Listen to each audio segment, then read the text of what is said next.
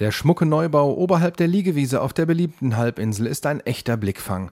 Und Blicke sind es auch, die die Architektur erlaubt. Von drinnen nach draußen, zum Beispiel auf den See, aber auch von einem Gebäudeteil in den anderen. Der rechte Baukörper ist die eigentliche Kirche und links daneben ist ein Funktionsgebäude. Darin befinden sich Gruppenräume und Zimmer für die Mitarbeitenden, vor allem aber das neue Café, liebevoll Kathedrale genannt. Kaffeebereich und Kirchenbereich sind zwar getrennt, aber sind mit Glasfronten versehen, die man auch zu einem großen Teil öffnen kann, sodass man eigentlich auch im Café sitzen kann und in die Kirche blicken, ohne dass man gleich rein muss. Sagt Peter Dietrich, der die Kirche unterwegs der Evangelischen Landeskirche von Kurhessen-Waldeck seit 25 Jahren verantwortet. Er kennt sie noch zu gut, die 1971 eingeweihte Campingkirche, die sich an anderer Stelle auf Scheid befand. Eine Holzkonstruktion in Zeltform. Das Team übernachtete in einer Baracke und in mehreren Wohnwagen auf dem Gelände. Es waren alte Gebäude, die halt dann, wenn sie nicht benutzt wurden, dann relativ schnell von Insekten heimgesucht wurden. Es hatte was manchmal Skurriles, was Uriges und äh, ja, im Grunde auch was Vorläufiges. Nach jahrelangen Planungen, nach nach einem deutlichen Beschluss der Landessynode, nach einjähriger Bauzeit und mit Investitionen von rund 2,6 Millionen Euro steht nun seit Ferienbeginn das neue Gotteshaus offen für Einheimische, Urlauber und Tagesgäste. Peter Dietrich beschreibt das Konzept. Es geht uns hier nicht nur darum, geistliche Veranstaltungen für Menschen zu machen, sondern eine Plattform zu schaffen, einen Begegnungsort, ein Ort des Willkommens. Willkommen gefühlt haben sich die Menschen bereits am bisherigen Standort